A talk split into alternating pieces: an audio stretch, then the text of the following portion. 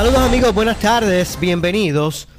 Esto es Ponce en Caliente. Yo soy José Moura, como de costumbre, de lunes a viernes, de 1 y 30 a 2 y 30 de la tarde, por aquí por Noti1, analizando los temas de interés general en el país, siempre relacionando los mismos con nuestra región. Así que, bienvenidos todos a este espacio de Ponce en Caliente, hoy lunes 12 de agosto del año 2019, ¿verdad? Inicio de otra semana más de informaciones aquí en Ponce en Caliente. Muchas gracias, como de costumbre, por eh, su audiencia. Aprovecho, Normando, saludos. Está de estamos reorganizando programación, maximizando el talento. Ahora, desde el próximo eh, jueves 15, este próximo jueves Normando ahora nuevamente madruga con ustedes con las informaciones de lo que esté ocurriendo en el acontecer noticioso en Puerto Rico. Así que eh, Normando en la mañana, desde este jueves de 6 a 8, por aquí por Noti1. Usted como de costumbre escuchará la versión de Noti1 en la mañana 5 a 6, 6 a 8, 5 a 6 las noticias, ¿verdad? Eh, como parte del concepto de Noti1 en la mañana y de 6 a 8 normando en la mañana. ¿Ok? Así que me imagino que va a correr todo, eh, continuaremos escuchando, ¿verdad? Dentro de esos espacios nuestros reportajes y los diferentes compañeros reforzando, ¿verdad? Lo que es el análisis, las entrevistas eh, y la información con esa, esa seriedad, profesionalismo eh, credibilidad que caracteriza a Normando y, también, ¿verdad? Con ese toque jovial, algunas veces jocoso, eh, que muy bien pues eh, tiene como estilo nuestro compañero Normando Valentín. Así que desde este jueves, Normando en la mañana, así que usted no se pierda esa primera edición este próximo jueves. Hoy dio inicio el nuevo curso escolar en el sistema público nuestro de enseñanza Vamos a hablar en los primeros minutos del programa de, este, este nuevo curso que ya ha catalogado la gobernadora Wanda Vázquez como exitoso. ¿Cuántos elementos de juicio ha tenido para eso? Pues vamos a, habrá que ver. Eh, pero nuevamente eh, inicia, ¿verdad? Un nuevo curso con grandes expectativas. Yo sé que usted como padre que tiene a su hijo en el sistema público de enseñanza aquí en Puerto Rico tiene, ¿verdad? Grandes expectativas cada año.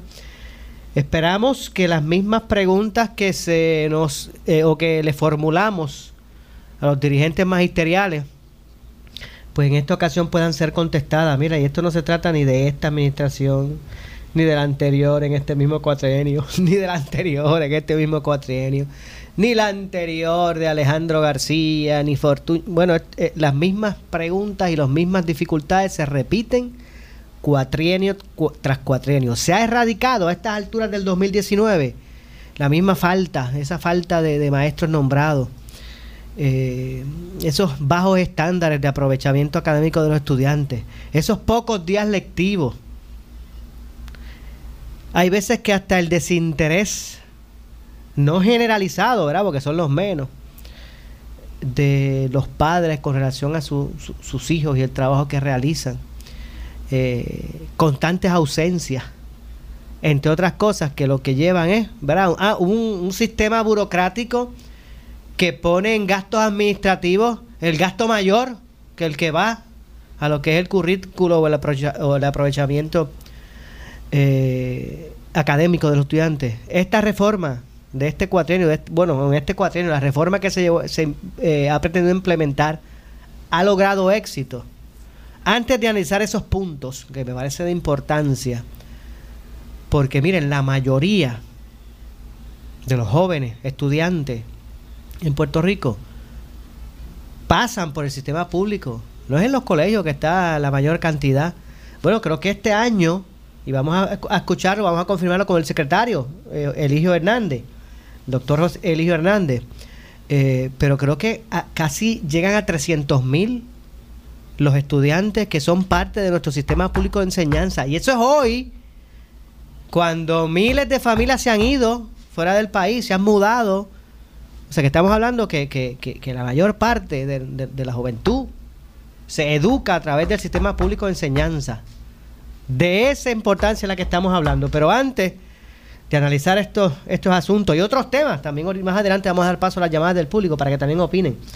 Eh, pero antes de, ¿verdad? de ir al análisis de lleno de estas interrogantes, eh, dada la coyuntura que hoy eh, vive el país, en términos de abrir las puertas nuevamente a los estudiantes de las aulas escolares públicas. Vamos a escuchar qué dijo aquí en Noti1 a nuestro director de, de programación, Alex Delgado, precisamente el secretario de Educación, doctor Eligio Hernández. Vamos a escuchar eh, parte de lo que señaló por aquí por Noti1 el secretario de Educación hoy en el inicio del nuevo curso escolar en Puerto Rico de, de, de educación pública. Estamos hoy muy bien ilusionados con el inicio de este año escolar. Así es, hoy comienzan ya las clases en todo Puerto Rico, en todo el sistema público. Eh, ¿Cómo se encuentra este para recibir a los estudiantes en el día de hoy? Estamos muy satisfechos en términos de eh, qué hemos hecho, cómo lo hemos hecho. Eh, la mayoría de los centros educativos han hecho ah, o han completado un esfuerzo titánico para recibir a los estudiantes de Puerto Rico. estaremos visitando en el día de hoy varios planteles escolares y quiero aprovechar la oportunidad para agradecer a cada maestro que desde su sala de clase va a inspirar a sobre 296 eh, mil estudiantes para eh, argumentarle que es importante estudiar y que nuestro sistema educativo eh, les va a atender con mucho respeto y con mucha responsabilidad. ¿Cuántos estudiantes esperan en el sistema para este año escolar? Redondeado 296 mil estudiantes. Que en comparación con el año pasado es cuánto? ¿Cuánto menos? Es una reducción aproximada de 11.000 estudiantes menos. 11.000 estudiantes menos. Correcto. ¿Y se mantiene la misma cantidad de maestros? ¿Tienen más maestros? ¿Faltan maestros? Eh, por la reducción de eh, matrícula, tenemos este año académico una reducción de maestros. No obstante, al día de hoy nosotros... Eh, tenemos una cifra histórica. Quiero agradecer al personal de recursos humanos y la área eh, eh, que le apoyaron en esta dirección en términos de reclutamiento. Eh, ayer en la noche pudimos certificar que solamente nos restan aproximadamente 250 puestos sin identificar ningún recurso.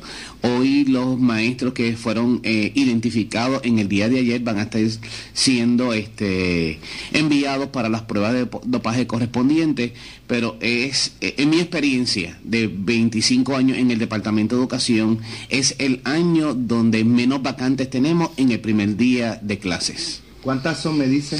Aproximadamente 250 maestros que nos están faltando. En comparación con lo que hemos escuchado en años anteriores, es una cantidad bien reducida. Bien reducida, estamos muy satisfechos con la labor titánica, se ha estado trabajando este, todos los fines de semana para lograr este resultado. Pero entonces, ¿qué, qué, qué se hizo este año? Que no se hizo en años anteriores. Este año académico nosotros identificamos varias cosas que se supone que sea el norte del Departamento de Educación. Identificamos los maestros que este año pasado tenían eh, la certificación en las áreas de difícil reclutamiento y a todos le otorgamos permanencia. Eh, cabildeamos para un proyecto de ley donde le permite a los maestros de educación ocupacional y técnica que eh, no tienen certificación de maestros, pero tienen la certificación profesional, por ejemplo, un perito electricista, un maestro plomero, etcétera, etcétera. Eh, y este proyecto permitió que se le diera extensión de contratos por tres años. así que de igual manera, abrimos el registro de maestros para que los estudiantes que se graduaron en mayo pudieran ingresar y tener un mayor eh, banco de recursos este y este es el resultado que estamos viendo en el día de hoy. Respecto a escuelas que no estén eh, preparadas para el día de hoy recibir estudiantes, ¿cuántas eh, pudieran ser que las que no estén aptas o que estén cerradas o que vayan a abrir en los próximos días? El Departamento de Educación tiene 856 escuelas, estas estuvieron operando hasta mayo. No ha ocurrido nada extraordinario que impida que las escuelas puedan abrir. Hay unos retos, sobre todo en infraestructura, por los daños de María y de Irma, eh, y esas se van a ir trabajando conforme a los requisitos de FEMA, pero hemos hecho una inversión considerable en términos de... Eh, eh, el programa eh, tu Escuela, que es de inicio escolar. No hemos tenido actos vandálicos significativos que en términos de el área de electricidad o las subestaciones y eso nos ha garantizado, eh, contrario a años académicos anteriores, el año académico para esta misma fecha había habido eh, alrededor de dos escuelas que tuvieron actos vandálicos y se afectó el, horario escolar. No obstante, de identificar algún escenario, pues estaremos implementando lo que se llaman horarios alternos para que los estudiantes no se vean afectados. Y escuelas que quizás no estén en condiciones que, que no cortaron este, la, la grama y el césped este, perdido o, cualquier otra situación así que impida que los estudiantes puedan tomar sus clases en un ambiente óptimo. Eh, este año nosotros tomamos una determinación distinta en términos primero de la preparación del secretario para saber cómo se administra y se le da el mantenimiento rutinario a las escuelas. En varias reuniones yo estuve requiriéndole al a los empleados del Departamento de Educación quién es responsable de brindar los servicios. Para mi sorpresa, tenemos 46 municipios que administran eh, o dan servicio a 66 municipios eh, el mantenimiento rutinario que incluye el mantenimiento del patio, los árboles. Bueno, ahí escucharon parte, ¿verdad? Un extracto de lo que expresó por aquí por Noti1 el secretario de Educación, Eligio Hernández, hoy como parte de, ¿verdad? Del, del, inicio nuevamente del curso escolar, escolar en nuestro sistema público de enseñanza. Eh, y vamos a de inmediato a pasar para conversar unos minutos con el profesor Domingo Madera, que es el presidente de la organización magisterial EPA, Educadores Puertorriqueños en Acción. Saludos, profesor, buenas tardes. Saludos, Maura. Es un gran placer estar contigo y todos los que escuchan en la tarde de hoy. Bueno, yo creo que eso, esta, esta pregunta ya es como que académica, eh, eh, no académica, discúlpeme, como que este, ya tradicional, histórica. Yo siempre hablo con usted, yo creo que hace del 2000 para acá, casi, casi 19 años, llevo entrevistándolo a usted. Eh, ¿Verdad? Que, eh, en cada inicio del curso escolar, en cuanto a las expectativas, y yo espero, por el bien, ¿verdad?, del país y de nuestros estudiantes, que, que sus respuestas pues sean distintas, ¿verdad? Yo sé que usted las canta como las ve. Pero claro, claro. ¿se ha podido adelantar algo de, de, estos problemas perennes dentro del dentro de, eh, eh, el Departamento de Educación? Mira, eh, inicia el curso escolar hoy 12 de agosto para los estudiantes, ya para los maestros había iniciado el, 5 de agosto. Eh, por lo menos te tengo que decir que el, énfasis y la petición que habíamos estado haciendo eh, durante años anteriores de que se le otorgara permanencia a los maestros eh, dio resultado en parte porque hemos iniciado el curso escolar con alrededor, según los números que da el Departamento de Educación, con alrededor de, de 250 maestros sin, sin nombrar al día de hoy en, las siete regiones educativas. Esta mañana yo estuve conversando con alguien de la región de, de Mayagüez y me dice que le faltan alrededor de 40 personas por nombrar eh, nunca vamos, yo creo que nunca vamos, vamos a tener un año escolar donde el 100% de los maestros lleguen a las aulas escolares porque siempre surgen situaciones a última hora, como por ejemplo me estaba diciendo en la región de Mayagüez, que una maestra que había sido nombrada en una escuela de, Moca, eh, estuvo una hora y a la hora renunció, fue y presentó la renuncia. O sea, son, son cosas que, profesor, profesor, ¿cuántos maestros deben estar en la lista de espera ahora mismo? Bueno, eh, lo que pasa es que eh, la lista de espera se divide en categorías. Ah. Eh, hay diferentes categorías. La categoría de educación elemental es la categoría más extensa de espera eh, yo te diría que ahí siempre hay sobre 800 maestros en espera en toda la isla. Sí, por eso, por eso le eh, pregunto, porque yo sé, verá, hay que ser justo. Hay, hay materias, hay plazas que son de difícil reclutamiento. Que no necesariamente hay eh, muchas personas disponibles para esas plazas. Eso, eso hay que reconocerlo. Pero había, a veces me cuesta pensar, y dando el crédito de que esos 250 que restan por nombrar es un número comparativamente a otros años bajo, aún así, aún así me cuesta pensar que en, listas que puedan haber 800 candidatos no se hayan podido identificar esos 250. Sí, porque primero comienzan a llamar por las por las personas que están en las en esas categorías y luego de pasar esas categorías, entonces es que, que llaman para reclutamiento especial. Pero eso eso hay una forma de resolverlo. Yo entiendo y es lo que lo que hemos enfatizado y yo estuve en una reunión el sábado con la honorable gobernadora y con el honorable secretario de educación y, y, y le enfaticé en que si le otorgamos permanencia a estos maestros que llevan sobre cinco años, todos los años que los estén nombrando, eh, aunque sean eh, categorías que no son de difícil reclutamiento, categorías normales, si a esos maestros le otorgamos permanencia, pues no tenemos que pasar por este proceso todos los años, en las últimas semanas de julio, tener que estar nombrando eh, a, la ligera para poder tener la matrícula completa. Lo, lo otro es, si, si empezáramos ese proceso de reclutamiento desde el mes de abril, que tenemos abril, mayo, junio y julio, pues mira, eso que tú me estás diciendo de identificar un maestro de otra categoría para que, que puede muy bien ser quizás un maestro que aunque no tenga el certificado pudiera eh, aceptar una plaza de educación especial o una plaza de inglés o una plaza posiblemente de, yo le digo porque, matemáticas. Eh, profesor, yo podría le, yo le digo porque yo, verá, yo soy producto del sistema público de enseñanza, yo estudié en la escuela pública y yo tuve, yo tuve maestros que, por ejemplo, me, estaba dando, me, daban la materia de matemáticas, pero estaban eh, adiestrados para dar otras materias que no eran solamente esas. O sea, no era más que un solo... Un este es lo que sabe es esa materia. Yo tenía maestros que, sea, que podían ubicarse también en otras, en, otras áreas.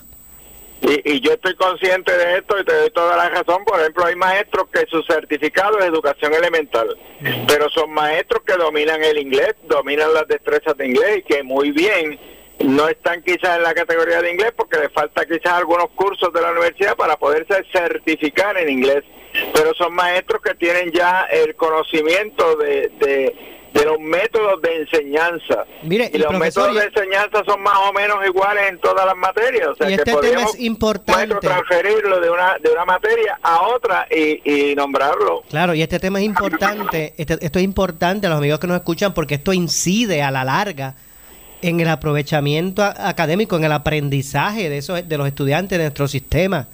Porque si nuestros estudiantes tienen eh, dentro de su jornada de educativa, tienen tres o dos o tres horas libres porque hay tres maestros que, que, no, que no han nombrado. Pues obviamente eso, o tienen que irse para su casa porque no, hay no está el maestro disponible, pues es, un día menos lectivo.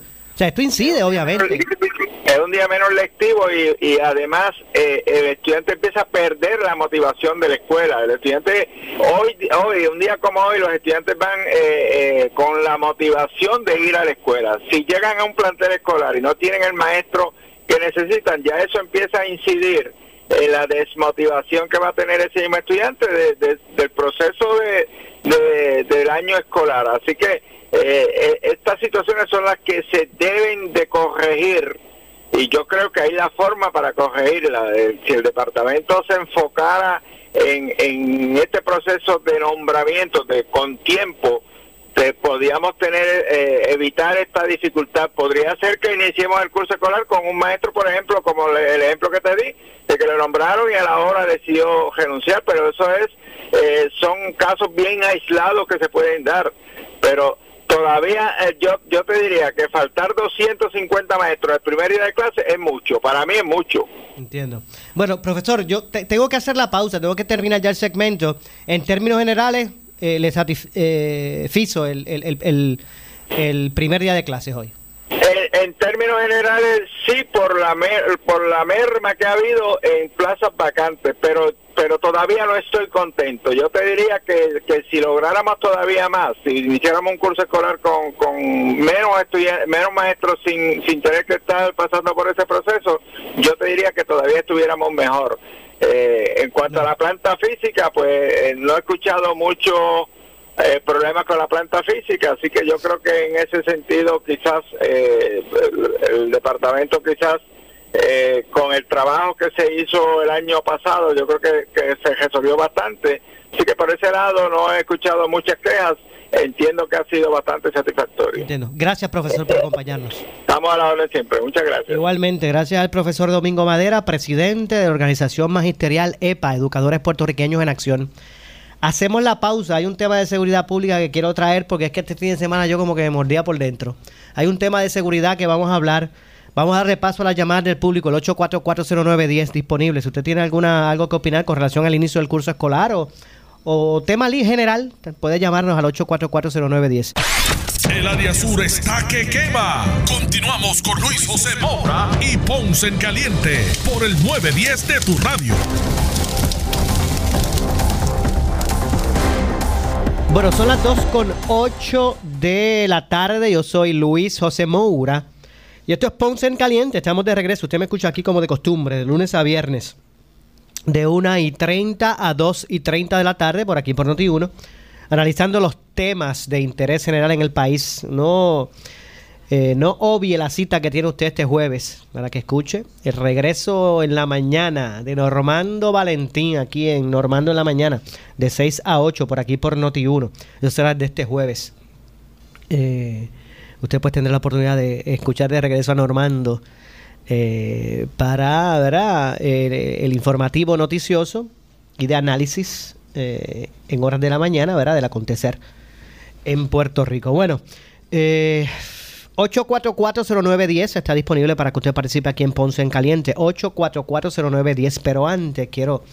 Yo este fin de semana, eh, ayer creo que fue que, que vi eh, el, un- el video, el sábado o el domingo, no, me- no recuerdo bien, que vi el video de un incidente ocurrido en San Juan, don- donde, unos muchachitos allí estaban eh, brincándole encima eh, a vehículos en la vía de rodaje en el viejo San Juan. Vi según el video que eran unos 10 o 11, no sé, 10, 10 muchachitos allí este, formando el caos. Eh, y yo me pregunto, eh, eso es lo que, o sea, hasta ese punto estamos llegando. Un lugar, no estamos hablando de, estamos hablando del- del- de, un lugar familiar donde todo el mundo va, eh, como el viejo San Juan, ¿verdad? El casco urbano, la ciudad eh, eh, histórica de San Juan, casco urbano eh, capitolino. eh, y que estas co- cosas se vean y que no haya ninguna eh, acción de policíaca al respecto. Obviamente no esperamos de que la policía esté en todo lugar y en cada momento, pero esos muchachitos ahí estuvieron bastante tiempo formando el caos y de forma indiscriminada, esos mozalbetes, porque realmente son unos muchachos que, o sea, brincando encima de vehículos que, iban transitando, o sea, eh, en, obviamente una velocidad menor porque estábamos, estaban transcurriendo las calles del viejo San Juan, a uno le intentaron vaciar las gomas, eso era un vacilón, ellos se filmaban y ri- se reían, poniendo en riesgo no solamente la vida de las personas que iban transitando por allí, sino que también la de ellos mismos. Entonces esto se repite, esta situación se repite eh, en varias instancias. En esta ocasión son muchachitos brincando encima de carros allí. Y entonces pues este grado de impunidad que vimos, que, que vemos prevalece en nuestra sociedad, porque eso esta vez fue en San Juan, allí en el viejo San Juan. Pero incidentes parecidos, usted lo ve, mira, en diferentes puntos alrededor de la isla. Ya estamos viendo eso como común. Ya, ya, ya las personas, muchos de, estos, de estas eh, personas que, que, que, que- viven al margen de la ley, unos en mayor grado, otros en menor grado, ¿verdad? Eh, pues comienza a, a prevalecer como este grado de impunidad de que aquí se hace lo que se da la gana, que no es un país de ley, de ley y orden. Porque si usted me dice que usted está exponiendo a su familia a un lugar peligroso, que de antemano pues se sabe que es un lugar propenso a actividad delictiva, pues esos son otros 20 pesos. Pero las calles de Viejo San Juan, mire usted amigo que me escucha de aquí de Ponce, como que usted vaya por la noche con su familia y esté, y esté transcurriendo alrededor de la plaza para ir a pararse allí en los chinos, comprarse un helado. O a pararse a, visitar el parque bomba.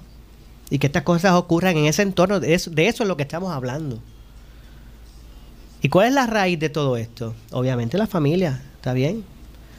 Pero, ¿qué, abona a que cada vez escuchemos cada día una noticia, ¿verdad? Eh, más impactante cada día de que asesinaron a uno, a dos, a tres, a cuatro, a, las doce del día, al plena luz del sol. O este tipo de incidentes. Bueno, el casco urbano es cuando donde, donde la policía, en las policías municipales, porque en San Juan hay policía municipal.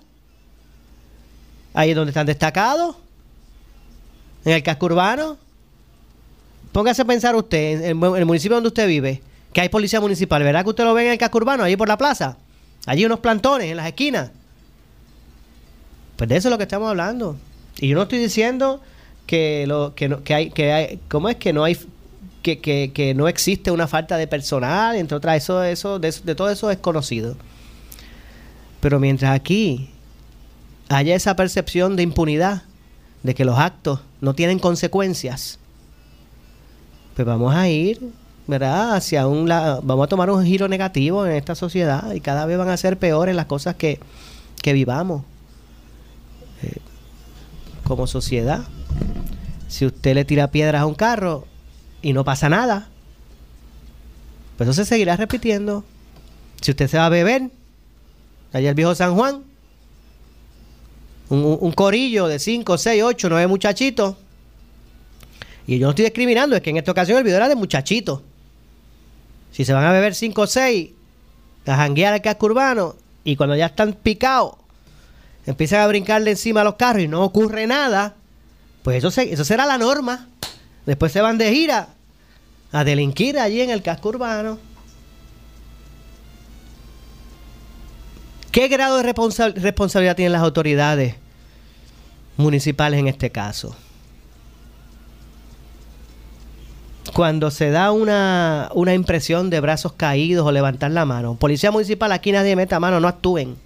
Déjenle ese revolú. Como hay unos incidentes que mantienen las calles ocupadas por ciudadanos y, ¿verdad? y manifestaciones, pues mire, usted levante la mano, usted mira hacia el lado, policía municipal. Bueno, aquí yo mismo dije que era la primera vez y que, que yo no sé cómo aquí se permitía. Por ejemplo, yo recuerdo una conferencia de prensa de la alcaldesa de San Juan Decir, tranquilo todo el mundo, que si vandalizan las paredes y hacen lo que sea en las manifestaciones, que se, eso no hay problema, porque nosotros nos encargamos después de limpiar el, el, el revolú.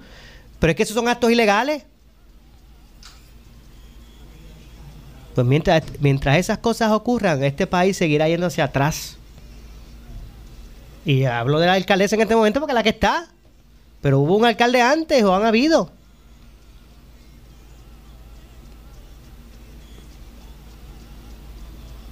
Póngase a pensar usted, amigo, haga un, ejercicio de conciencia, amigo que me escucha. Y usted viene y sale en la mañana y va tarde al trabajo y como va tarde se comió el pare. Y el policía lo detiene y le da un ticket de tránsito por comerse el pare. Y usted lo primero que dice es, mira para allá, yo que estoy productivo, que me levanto por la mañana y voy a trabajar, voy tarde, a mí sí me paran, a mí sí me están velando porque me comí el par y me dan el ticket y no están velando allá delincuentes.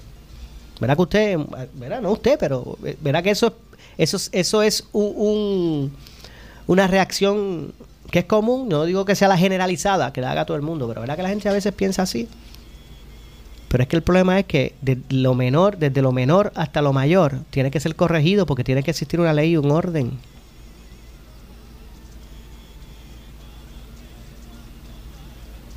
Mire, y no, y no, hablemos solamente de manifestaciones, vamos a hablar, por ejemplo, de, de justas universitarias. Que en su gran mayoría se están, en los tiempos modernos se han realizado en Ponce, pero se, se hicieron en área metropolitana, se hicieron en Mayagüez también en tiempos recientes. Y ese fin de semana de justas es como que pase paloma.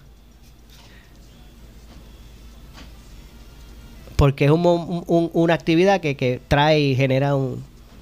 Pues por ahí comenzamos, cuando nosotros mismos permitimos ese tipo de, acción, cuando no hay consecuencia de los actos. ¿Dónde estaba la policía en ese momento? ¿Dónde estaba?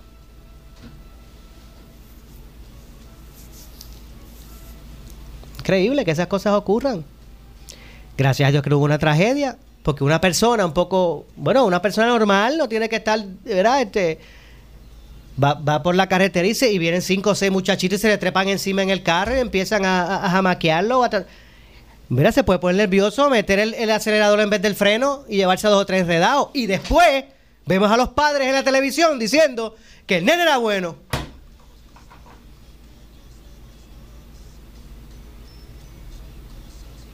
Es que a lo bueno le llamamos malo y a lo malo bueno.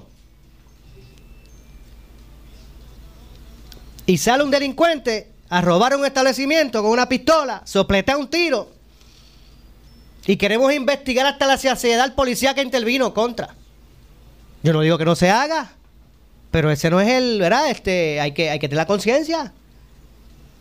Y si allí un muchachito de los que están este, maleanteando, así como dicen los muchachos hoy en día allí, hubiese sido atropellado por un conductor que se, se, se puso nervioso. Y vamos a decir que bendito, en pleno, en plena etapa de su vida, ese muchachito.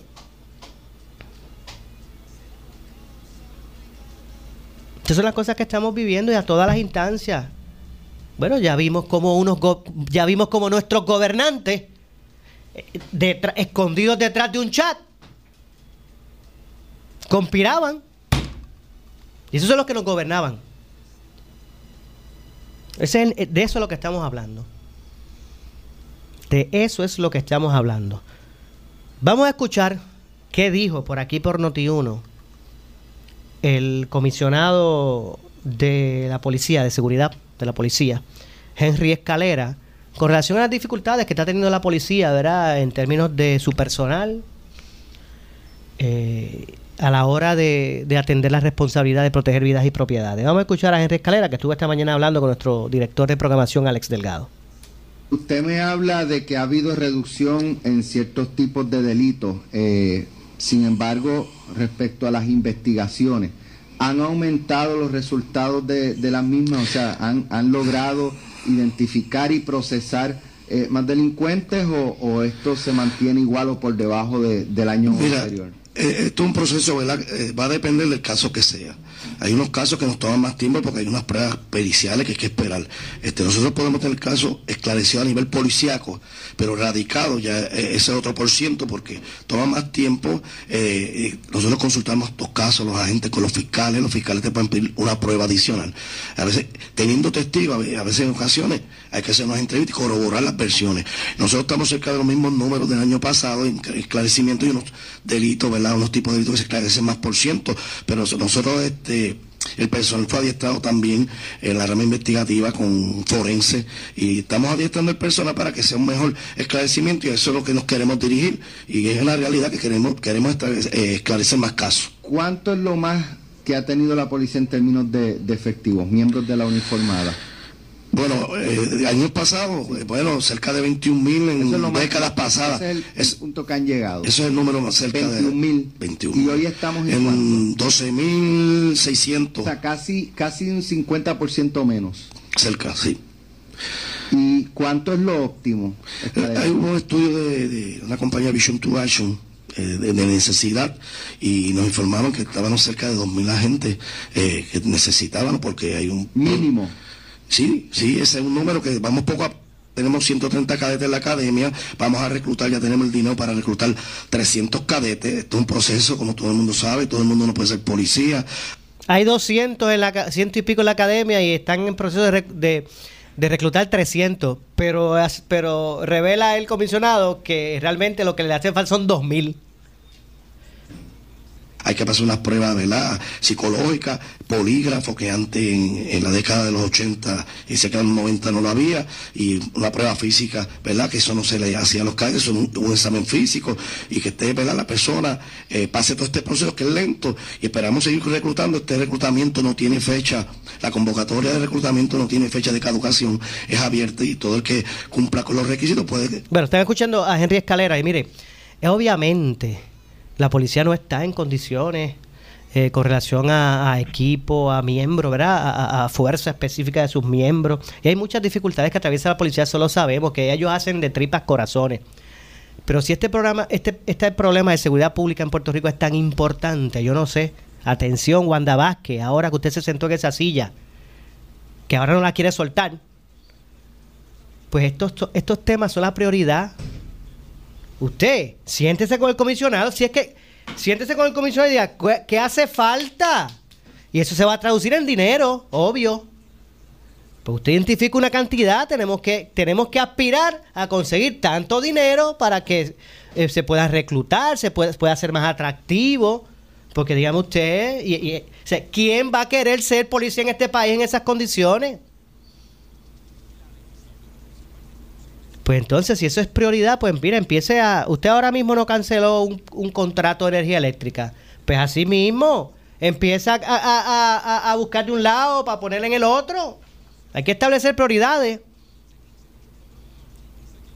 en las cosas de importancia. Pero mientras el aspecto político o politiquero sea el que pese en primera instancia las decisiones de nuestros gobernantes, y en este, y en este momento no me estoy refiriendo específicamente a Wanda Vázquez, a Wanda Vázquez, pero mientras ese aspecto sea el decisional, el que tenga peso para las decisiones, vamos a ir de mal en peor. Vamos a ir de mal en peor. Vamos a eh, continuar escuchando a Henry Escalera. Continuar este eh, el pasado fin de semana, eh, y retomando un poco la, situación en la capital, eh, vimos un, video eh, que corrió en las redes sociales de una cantidad de jovencitos que detenían vehículos y comenzaban a brincarle sobre el bonete, sobre la capota, y uno se pregunta dónde está la policía, no sé cómo está la comunicación con la Policía Municipal de San Juan. Sabemos que para las manifestaciones la eh, alcaldesa, eh, que es la comandante en jefe de la Policía Municipal de San Juan, retiró, tengo entendido... Mire, estamos en otro Puerto Rico y usted de ahora en adelante haga juicio de las personas que usted le da su voto. Porque gobernar es algo de personas responsables. Y cuando usted ve políticos ejerciendo su mandato que dicen háganse de la vista larga, fíjate que si hay, hay, si, vandalizan las paredes, yo las pinto después. Pónganse a analizar las posiciones irresponsables de muchos de nuestros líderes y ejerza, ¿verdad?, con más eh, responsabilidad su, su, su, voto. Esto yo no estoy hablando que no, que no haya derecho usted a afiliarse a partidos y hacer eso, no es eso, no es eso porque eso es completamente legítimo. Porque los que ahora critican los partidos políticos quieren ponerse, presentarse de opción eh, eh, incorporando un nuevo partido político. Mira qué pantalones. De eso de lo que estamos hablando. Vamos a escuchar a gente escalera. A los, a los uniformados y dijo, es un asunto de la policía estatal tienen que bregar ellos. Eh, sin embargo, en el, viejo San Juan han, continuado ocurriendo situaciones como esta que, vimos el pasado fin de semana eh, y no se ve ni un policía, ni estatal ni municipal. Bueno, estatal nosotros tenemos presencia. Eh, los acuerdos que, se habían hecho, yo había hablado con el coronel Cáceres, que es el comandante área de San Juan, era que yo, la mayoría de las actividades en el casco, es tanto así que, que se celebra la, la fiesta de la San Sebastián, la policía municipal cubre todo el casco y nosotros nos limitamos a... Gracias a Dios que tienen presencia y esos muchachos hicieron de las suyas ahí el tiempo que les dio la gana. Gracias a Dios que había presencia de la policía eh, estatal. Mire, para este tipo de temas usted indígnese como se indignó, ¿verdad? Con esta situación del, de, de, Rosselló y, se, y usted se vio motivado a ir a la calle y se expresó. Pues qué bueno que eso se vivió porque yo vi gente que normalmente miraban hacia atrás y no le importaba las cosas de gobierno y ahora se están expresando. Pues mira, pero también indígnese para este tipo de cosas. No se quede en su casa simplemente. Ya se fue la fiebre, ya se fue el, la moda de Ricky renuncia y hasta ahí me voy para la playa entonces en las próximas elecciones. ¿No? Hay que analizar. O sea, estamos hablando del país donde usted vive, donde vive su familia, sus padres, sus hijos y donde van a vivir sus nietos. Escuchamos a Henry Escalera los accesos y a control de tránsito. Nosotros esperamos, ¿verdad?, que esta coordinación con el coronel Caldero se dé, y porque es un, trabajo de todos, darle la seguridad a, los sanjuaneros. Y esperamos que esta, esta comunicación que siempre ha existido con el coronel Caldero, comisionado de la Policía Municipal, continúe y se mejore. Se mejore porque hay unos planes de trabajo que ellos tienen que ser también parte para el esfuerzo de la seguridad de San Juan. Eh, finalmente, aunque tengo otra pregunta, pero en el caso de este joven de Raúl y Maldonado. Bueno, esas fueron las expresiones en la mañana aquí por Noti1 de por aquí por Noti1 de Henry Escalera, pregunta nuestro director de programación Alex Delgado. Este Luis ah, Soto, así empezó esta semana. Imagínate. así empezó la semana aquí en nuestro eh, Puerto Rico. Eh, no, me indican que no me resta tiempo para más. Estaré de regreso como de costumbre mañana aquí en este espacio de Ponce en Caliente. Así que manténgase en sintonía.